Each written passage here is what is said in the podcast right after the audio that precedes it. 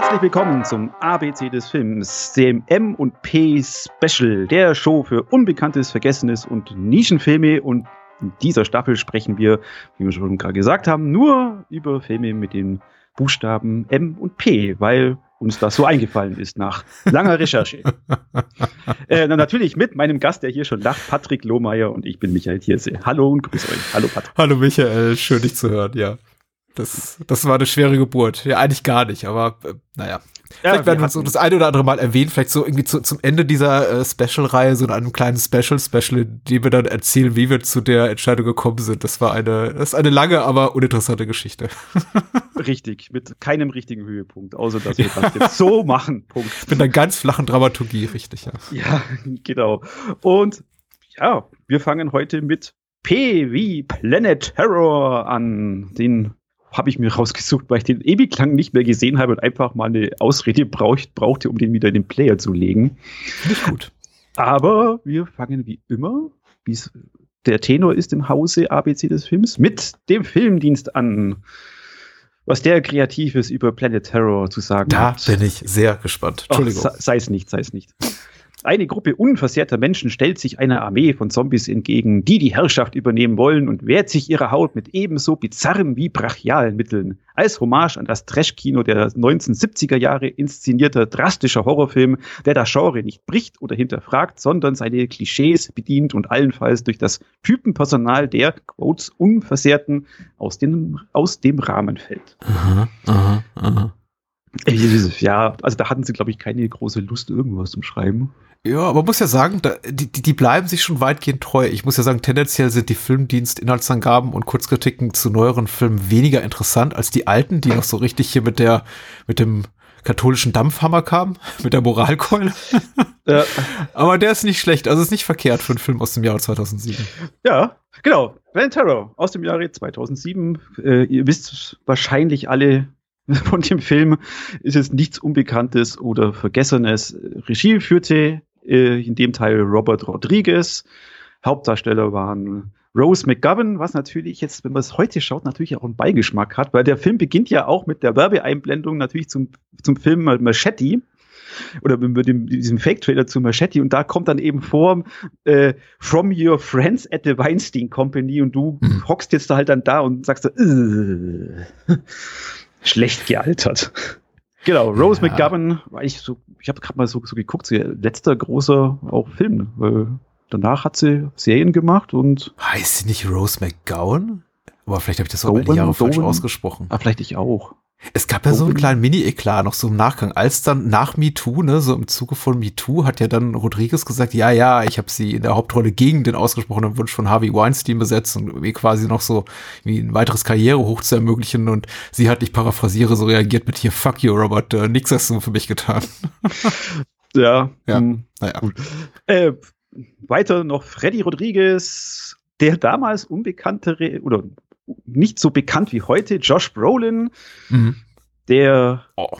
etwas bekanntere Bruce Willis. Mhm. In alter Tradition dieser Filme, ich glaube, drei Minuten hat er, hat er auf der Leinwand. Und man sieht ganz deutlich, dass, dass die, seine Szenen auch nicht mit den anderen Schauspielern zusammengedreht worden sind, sondern er ist einfach nur immer allein im, im Bild und wie gesagt, drei Minuten ist er ja, mal richtig. da. Was, was, was, mir, was mir gefallen hat, dass die beiden auch wieder zu sehen, Michael Bean und Jeff Fahey, hm. spielen mit, vor allem gerade äh, Jeff Fahey fand ich ziemlich, finde ich lustig. Und überhaupt, ich hatte scheiße viel Spaß jetzt wieder mit dem anzugucken. Ich habe erst mal gedacht, uh, hm, mal, mal schauen, weil eben Robert Rodriguez sein letzter guter Film war eigentlich, äh, gut, muss ich jetzt sagen, war dann Planet Terror, weil alles danach hat mir jetzt nicht mehr so gefallen. Ja, ich äh, ein, Heidenspaß. Gleich vom ersten Bild ab von Cherrys äh, Tanzszene mit dem äh, geilen ähm, Grindhouse-Theme-Song von Robert Rodriguez. Das hat reingeknallt. Diese Fake-Effekte haben reingeballert und ich hatte Spaß. Ich hoffe, du hattest auch Spaß, weil du hast dann, du hast mal gesagt, hm, du weißt nicht. Uh, ich weiß nicht, Planet Terror, äh, zu dem hatte ich überhaupt jetzt keine, keine ähm, dezidierte Meinung tatsächlich, weil ich den ewig nicht gesehen habe. Also seit dem Erscheinen äh, nicht mehr geguckt habe, glaube ich zumindest. Oder vielleicht doch, ich bin mir nicht so sicher. Also mein, mein, mein, mein Gedächtnis wird auch nicht besser im Alter. Ähm, Äh, nee, Vorfreude tatsächlich nicht. Vor allem eben, als ich die Opening Credits sah und dann war irgendwie Regie, Drehbuch, Musik, Kamera, Editing, alles Robert Rodriguez. Und ich dachte, ach du Schande. Weil ich, ich bin, naja, nicht wie immer. Ich mag tatsächlich seine Auftragsarbeiten. Sowas wie The Faculty hat mir zum Beispiel ganz gut gefallen. Ich kann ja auch mit From Dust Till Dawn was anfangen, äh, weil es eben weniger Robert Rodriguez ist als äh, die meisten seiner anderen Filme. Aber wenn er eben so richtig auffährt und hier sein komplettes äh, Digitalkino macht mit, ja, ja, was eben immer so eine trashige Note hat, aber schon hochwertig produziert, was sich aber oft nicht niederschlägt in der Ästhetik, weil ich finde, seine Filme sehen immer so ein bisschen billig aus, aber sie sind ja eigentlich unteuer, sie kosten jetzt auch kein Vermögen, aber ja. naja, sagen wir mal so, ich, ich werde mit ihm einfach nicht so richtig warm. Aber was mich natürlich besänftigt hat, war, waren die äh, Namen der Schauspielenden. Du hast ja bereits ein paar genannt. Äh, ich glaube, äh, Naveen Andrews sollten wir noch ergänzen, damals auch auf so einem Karrierehoch durch, äh, durch Lost. Äh, Jeff Fahey spielte ja auch in, in Lost mit zu der Zeit. Ja, genau. Äh, Michael Parks, den wir auch aus äh, anderen Tarantino-Produktionen kennen, unter anderem aus Kill Bill. Äh, Tom Savini hat einen, ich möchte nicht mal sagen Kurzauftritt, der äh, eine kleinere Nebenrolle, so würde ich es mal bezeichnen. Er hat einen guten Abgang. Ja, das auf jeden Fall. Und QT himself äh, als, naja, darüber reden wir vielleicht gleich, auch in, auch in der Nebenrolle. Will heißen, da waren einfach ein paar Namen, auf die ich mich dann doch gefreut habe. Und äh, Rose McGowan sehe ich auch immer gerne. Ich finde ihren Strip so zu Beginn, die, die, die, die, der Track ist gut, dieser Grindhouse-Track da, äh, also musikalisch. Ich ja. finde ab ihren Strip immer so ein bisschen merkwürdig, weil er hab so er ist halt überhaupt nicht 70er Jahre Exploitation-Kino, er ist halt komplett jugendfrei, sie ist komplett bekleidet ja, und, äh, es und ist in einem leeren Stripclub auch noch. Ja, es ist ungefähr so schmierig wie, ja, wie gar nichts.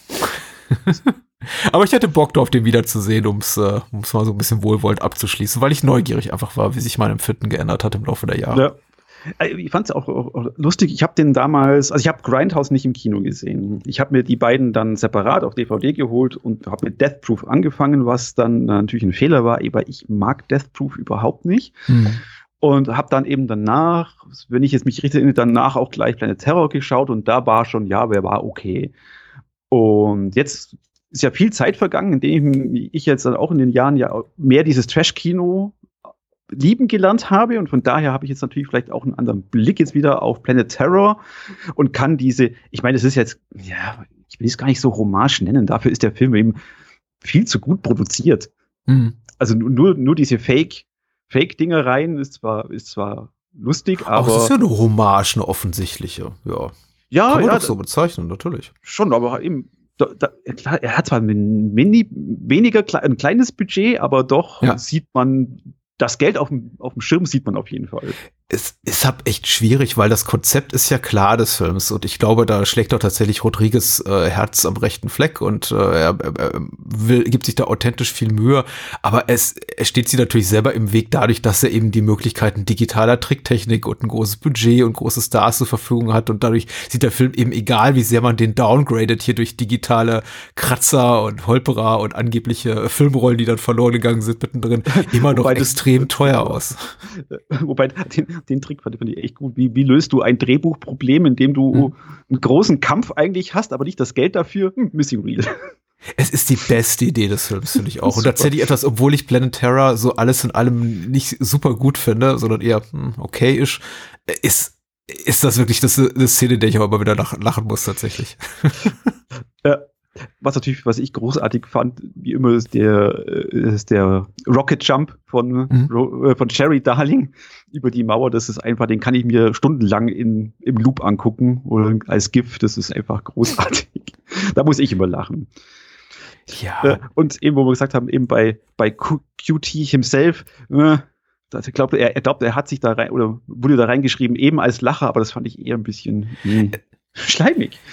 Ja, es hat eben so einen Beigeschmack. Ne? Es ist tatsächlich jetzt vor allem nach MeToo, das zu gucken, ist echt halb schwierig und auch im Zuge der ganzen Vorwürfe, die jetzt von Seiten Uma Thurmans an, an Tarantino gemacht wurden, was so seine ihre Behandlung während der Dreharbeiten zu Kill Bill betraf und so weiter. Also es, es gibt auch so zwei Momente, in, von denen ich schon sagte, ja klar, Parodie, Pastiche, Hommage, wenn man es ein bisschen wohlwollender bezeichnet, alles klar, aber ich, ich weiß nicht, ob diese ganzen, vor allem eben stark sexuell aufgeladenen Anzüglichkeiten noch so gut funktionieren. Hab ich ehrlich gesagt auch gefragt, ob die jemals gut funktioniert haben. Ich habe keine wache Erinnerung daran, ob ich da 2007 drüber gelacht habe, über, über, über QTs Sprüche hier, so von wegen, ja, irgendwie leichterer Zugang zu einer einbeinigen bei, bei einer äh. versuchten Vergewaltigung.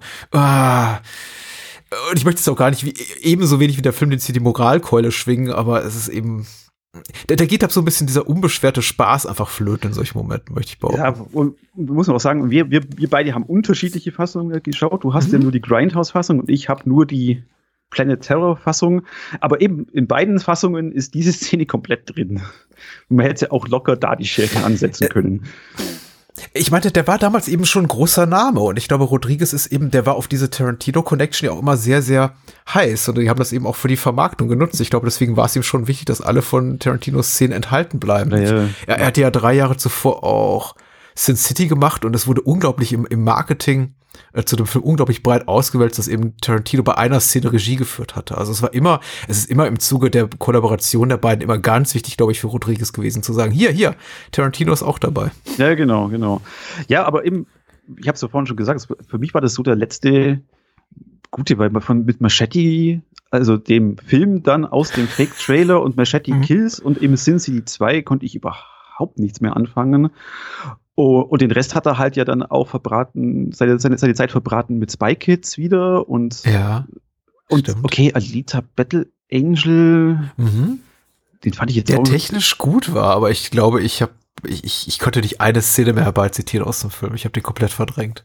Aber er sah sehr gut aus. Ja, ja, aber, aber vor allem, er endete dann, wenn es wirklich, wo es gut geworden ist. Und das hat mich immer so, so, so raus, auch rausgeworfen. Das war, das, das war geil bis zum Schluss, oder bis mhm. diese Action-Szene am Schluss von äh, Alita war super und auf einmal ist der Film aus und du denkst da, Stimmt. Was? Ich hatte das im Vorfeld gehört, bevor ich die gesehen hatte und habe gedacht, naja gut, ich will da, ich will da ein bisschen cooler sein und eben nicht genauso reagieren wie alle, weil jeder Mensch, mit dem ich sprach, sagte, ja, der ist eigentlich im Grunde so, oh, okay, schon in den letzten 20 Minuten denkst du, wow, jetzt geht's los und da, da, da, da vorbei. Und ich hatte genau das gleiche Empfinden. Ich war so, oh, das ist so wird das antiklimaktischste, was du irgendwie machen kannst. Aber naja, Sah teuer aus, auch dank James Cameron, ne? Ja, genau. Ja, und äh, ich, ich scroll jetzt hier gerade neben mir diesen Schnittbericht und guck mir eben, was da die Unterschiede waren, aber das ist alles ja nur so ein paar kleine Dialogszenen hier, ein paar kleine Dialogszenen da. Ja.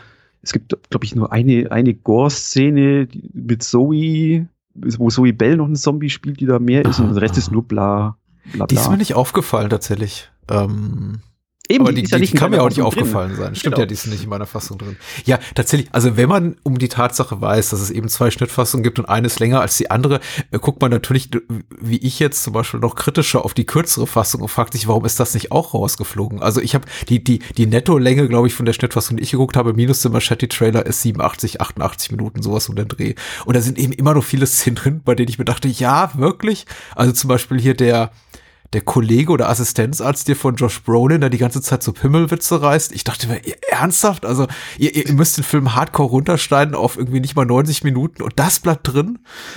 Ja, das ist Fun Fact, weil das ist, das war nämlich Robert Rodriguez, ähm, Heilpraktiker, äh, nicht, äh, also auf jeden Fall war es Robert Rodriguez echter Doktor. Okay, wirklich, der sieht so ungesund aus. Ja, der sieht ein bisschen aus wie Norm aus Cheers hier, George Wendt. Also. Ja, an, angeblich, angeblich. Steht hier mal so in der Trivia oh, drin. Oh, oh, Na gut. Äh, alles und, und der Striptease-Owner ist ähm, Robert Rodriguez sein äh, Makler. Also. Darum sind die Szenen mit denen drin wahrscheinlich. Ja, interessant. Wie hat dir denn Frederick Rodriguez hier gefallen, der Hauptrolle? Ich habe den ja, ich habe überhaupt den überhaupt nie wahrgenommen außerhalb dieses Films. Ist das so ein Buddy auch von Rodriguez, äh, weil oder sein Bruder sind die verwandt? Nee. Hm. Also ich habe im Making of hat er gesagt, er, er, kommt ja mehr aus dem aus dem äh, Komödien und hm. Tanzbereich. Oh, der war in Six Feet Under. Der war in Six Feet Under. Ich setze mich wieder ein. Das Gesicht war so vertraut. Stimmt. Ich kenne ihn so als TV-Type. Alright. Okay, Entschuldigung. ähm, im, in Wolfgang Petersens Poseidon hat er mhm. auch zusammen mit Fergie, die ja da auch kurz mitspielt, mhm. als Gehirnlose, badabum, ähm, spielt er da ja auch mit, aber ich, kan ich kannte den, ich habe den auch nie mehr anders irgendwo gesehen. Der spielt einen Assistenten und zwar, ich glaube, in so gut wie allen Folgen dieser HBO-Serie äh, Six Feet Under, einen Assistenten in diesem Bestattungsunternehmen, um das es da geht. Und habe ich ihn gesehen. Äh, da war er noch extrem jung und ich habe ihn tatsächlich jetzt gerade nicht wiedererkannt. Er wirkt irgendwie so komisch vertraut, aber ich habe hab gewühlt und gewühlt in meinen Hirnwindungen nach irgendeinem Film mit ihm, den ich kenne und dachte, nee, wirkt total vertraut, aber ich glaube, ich habe den noch nie gesehen. Aber äh, okay, mein Fehler. Ja, aber so für, für, für den Charakter von El Ray fand ich war, war, war cool. Ja, also wird diese El Ray-Sache irgendwo etabliert oder ist das diese Sache, die nach dem Missing Reel dann einfach kommt? Weil nach dem Missing Reel ist er plötzlich, äh, nach, also nach der fehlenden Filmrolle, äh, El Ray. Achso, Was er vorher, äh, glaube ich, nicht ist, ne? Äh, es, es, gibt ja mehrere Szenen mit, mit Michael Bean zusammen, mhm. wo es eben darum geht, dass, dass er nie eine Pistole kriegen soll. Ja. Ich weiß, ob das bei deiner Fassung auch mit drin ja, war. Ja, und da ja. gab es halt einige Szenen und dann war eben nach der Missing Reel, ah, du bist der El Ray. Mhm. Das war's. Also, ja. Du konntest davon ausgehen, dass er eben irgendwas mit gut, gut mit Pistolen kann. Mhm. Naja, aber das, das war's. Ja, eben, äh, Josh Brolin angeblich, also Planet Terror verdanken wir ja zwei mhm. oder zwei tolle Sachen. Einmal Josh Brolin, weil Robert Rodriguez das Audition-Tape für die Coen Brothers gemacht hat für mhm. Josh Brolin und danach mhm. nahm er dann das Schicksal dann seinen Lauf mit, wie hieß er jetzt in wie spricht man diesen Namen aus? Weißt du, No Country for Old Men? Ach so, äh, hier, äh, Lewin, ja, ja, genauso ja, wie äh, Lewin, Lewin Davis äh, in dem Nachfolgefilm der Coen Brothers, ähm, genau. Ja. Ah, okay. Und. Da ist der äh, Lewin Moss, genau, Josh äh, Brolins Figur. Also einmal natürlich eben Josh Brolin haben wir das zu verdanken. Und hm. Mad Max Fury Road wäre ohne Planet Terror auch nicht so gewesen. Oh, weil, erzähl. Also ich, hab, ich lese gerade das, das Buch ähm, Blood, Chrome and Sweat, eben die hm das Making-of von Fury Road und sie haben, sie hatten eben mit, mit Furiosa, mit dem fehlenden Arm, hatten sie so Probleme und wollten eigentlich das Ganze da auch dann, dass sie eben den fehlenden Arm hat, komplett streichen, weil sie, weil sie eben nichts Praktisches hinbekommen haben und mhm. nur und ihnen erstmal nur CGI sei, sei so teuer und dann äh, hat ihnen einer gesagt, hey, guckt euch mal im Planet Terror das Bein von Rose McGovern an, das ging mhm. dort auch. Und dann haben sie ah. sich eben dann haben sie sich eben informiert, wie das da gemacht war und dann haben sie das auch in, Planet, äh, in Fury Road umgesetzt. Eigentlich auch ganz einfach, wenn man das liest. Die haben einfach den äh, bei Rose McGovern halt ein, eingetaped mit mhm. grünem oder grauem Tape und fertig. Mhm. So einfach kann es sein. Aber du hast ja recht, Josh Brolin war bis zu No Country for All Men gar nicht so ein großer Star. Was ich, da, da verschätze ich mich immer komplett, weil ich eben unglaublich lange schon mit ihm lebe, liegt einfach daran, dass er immer Filme macht, die mir gut gefallen oder die einfach sehr, sehr prägend waren für meine, für mein jugendliches äh, Film- und Fernsehgucken. Also er, er spielt ja einer, einen von den Jungs hier in den Goonies äh, Flirting with Disaster, äh, den, den liebe ich aber alles, den, den Film hier mit Ben Stiller. Äh, Mimic spielt da eine Hauptrolle, den ich auch ganz super fand. Die erste irgendwie große Hollywood-Produktion von ja. Guillermo del Toro und ähm, äh, Hollow Man. Ich bin ein riesen Paul Verhoeven-Fan. Genau, er hat das. Äh, hier, Ach, in Hollow Man spielt er auch mit. Er spielt, er spielt doch hier Ach, ja. den, den Love Interest von Elizabeth Shue in Hollow Man, dem äh, Kevin Bacon dann äh, zu Leibe rückt. Und äh, äh, genau, auch in Freeze, Albtraum Nachtwache, dem Remake hier von Ole Boneda als äh, Nightwatch. Also er ist, er ist immer in Filmen gewesen, die also wenn sie auch nicht super duper gut waren, mir einfach gefallen haben und mich ins Kino gelockt mhm. haben. Und deswegen, als dann irgendwie plötzlich Menschen Anfang der 2000er sagten, hier Josh Brolin, der, der kann was, das ist irgendwie so eine neue heiße Type, dachte ich mir, ja, aber den gibt's doch auch schon seit 20, 30 ja. Jahren. Aber, aber er war halt so einer dieser, dieser berühmten Nebendarsteller mit, ah, das, ja. das Gesicht. Du kanntest mhm. das Gesicht, aber wusstest nicht, wie er heißt, so ungefähr. Mhm. Da gibt's ja tausende. Ja, eben, Michael Parks ja auch, oder? Du kennst das Gesicht, aber keine Ahnung, weißt nicht woher, ja. so ungefähr. Ja. Äh, ja, ja, und danach ging's, ging's rund für den Mr. Brolin. Ja, Musik, technisch. Ich habe mich vorhin noch vor dem Podcast wieder reingehört. Eigentlich ganz cooler Soundtrack auch wieder von Robert Rodriguez selber, gerade diesem, dieser, der Theme-Song und Jerry's mhm. Dance of Death ist super. Äh, eigentlich hätte es ja John Carpenter machen sollen, den, mhm. Sound, den Soundtrack. Mhm, mh. Aber ich nehme mir dann fast an, aus Geldspargründen hast der Robert gesagt, das kann ich auch, was der kann.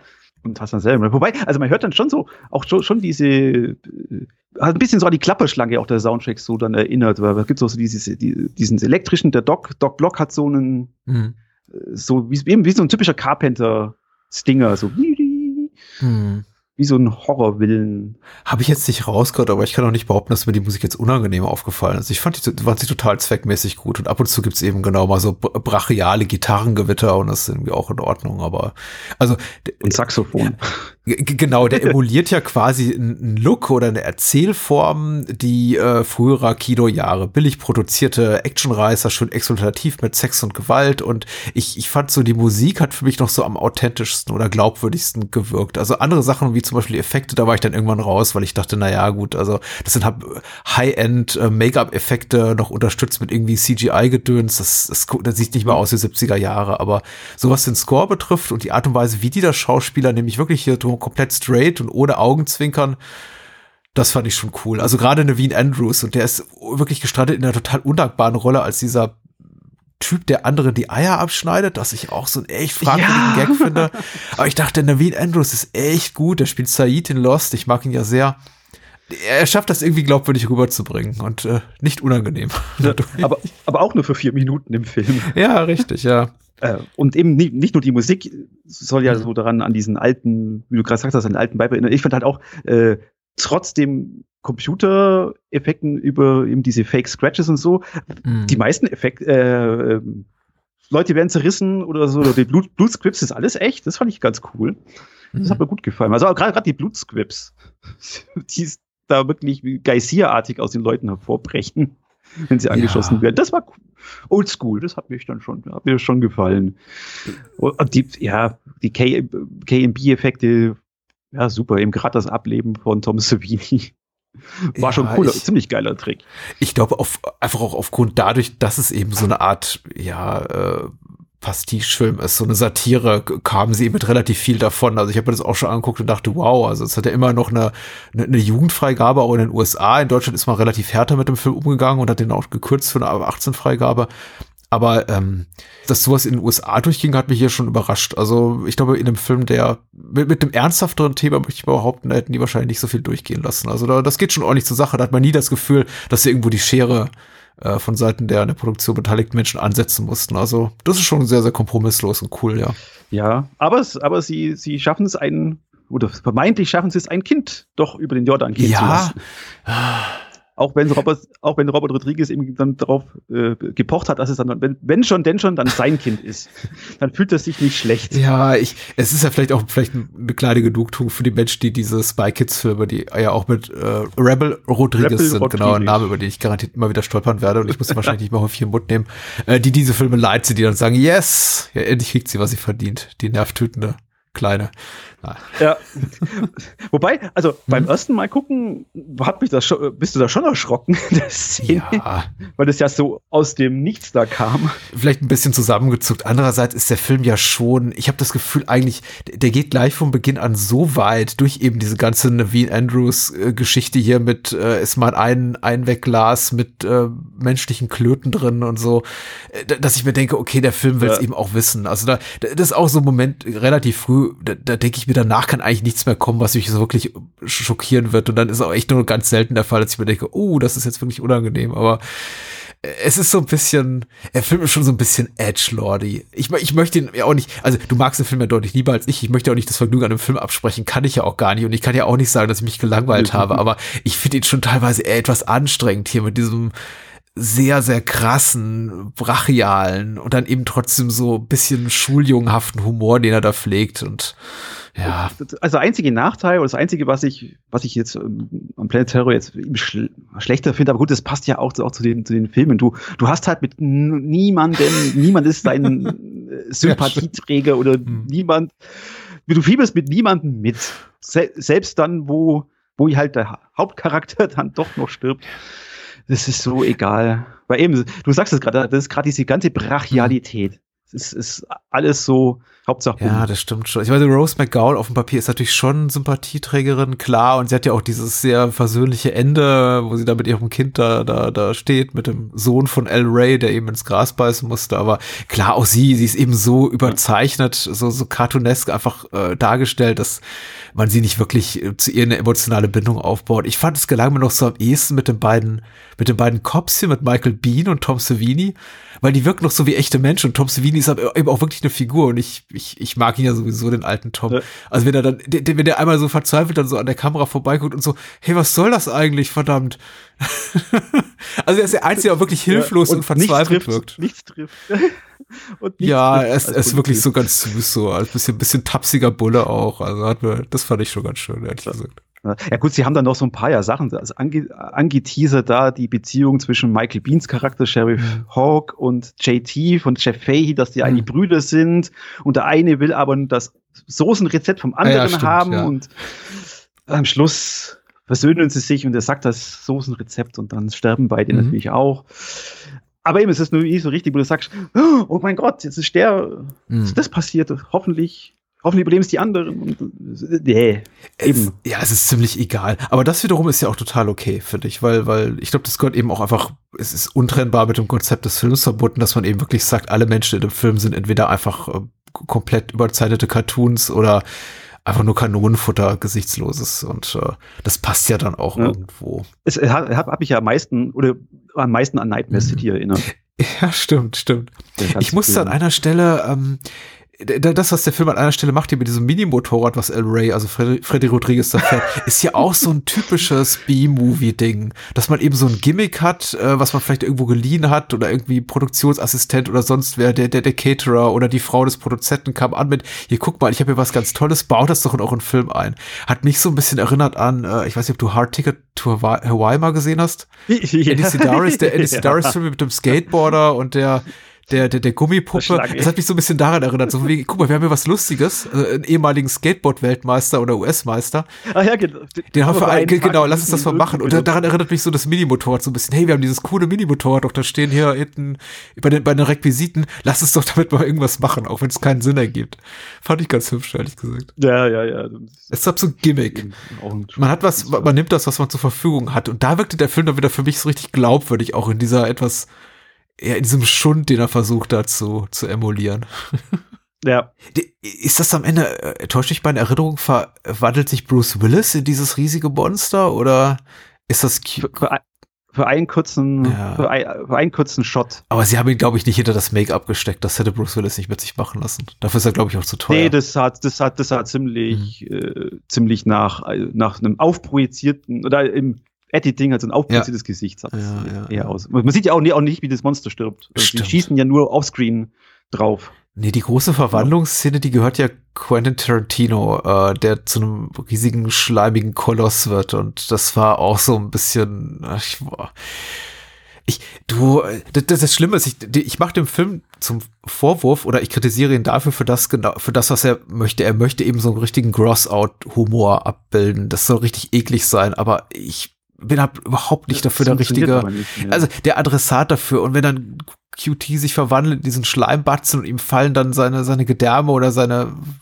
Testikel da unten raus, was auch ja. immer das ist, dachte ich mir so, oh, das ist, ich, ich glaube, weißt du, wenn du mit so einer Gruppe 16-jähriger High Highschool-Schüler da in den USA im Kino sitzen würdest und man selber wäre eben auch in dem Alter, dann würde man wahrscheinlich sagen so, yeah, dude. ja, ich habe jetzt gerade gerade geschaut, weil mich das dann auch so, dann auch wieder so an diese, weißt diese japanischen Ultra Oh, ja, stimmt, ja. Gore-Filme, eben Machine Girl, aber ich habe jetzt gerade geguckt, das war, glaube ich, so der erste, der so da populär wurde, aber der, der kam nach Planet Terror raus. Ja, ja, Legend of the Overfeed und sowas. Ja, ja. Stimmt, da gibt's so einige. Also wie gesagt, das ist irgendwie auch vielleicht kein legitimer Kritikpunkt, weil ich glaube, das ist genau das, wofür die Leute ins Kino kommen. Der Film ist einfach nicht für mich gemacht. Aber das, was er macht, ist echt ganz gut. Und der Cast rettet ja. eben wirklich viel. Also wirklich tolle Leute drin, muss ich sagen. Also Josh Brolin, Rose McGowan, Naveen Andrews, Michael Bean ist tipptopp. Ähm, hat mir echt Spaß gemacht, also die wiederzusehen. Ja, eben, macht absolut viel Spaß.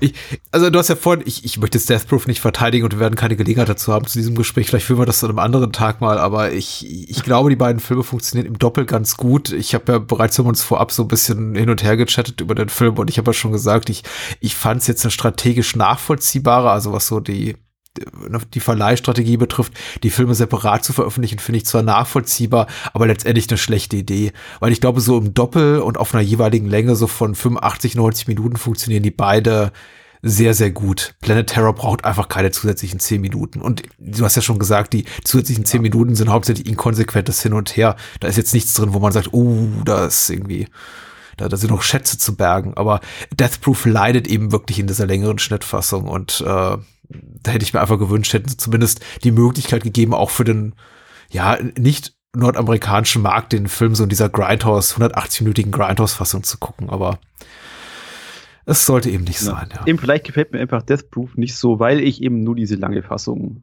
gesehen es habe. Ist, die ist eben sehr viel länger als die Grindhouse-Fassung. Ich glaube 25 Minuten und das, ja, ich habe da auch so mein Beef mit, muss ja. ich sagen.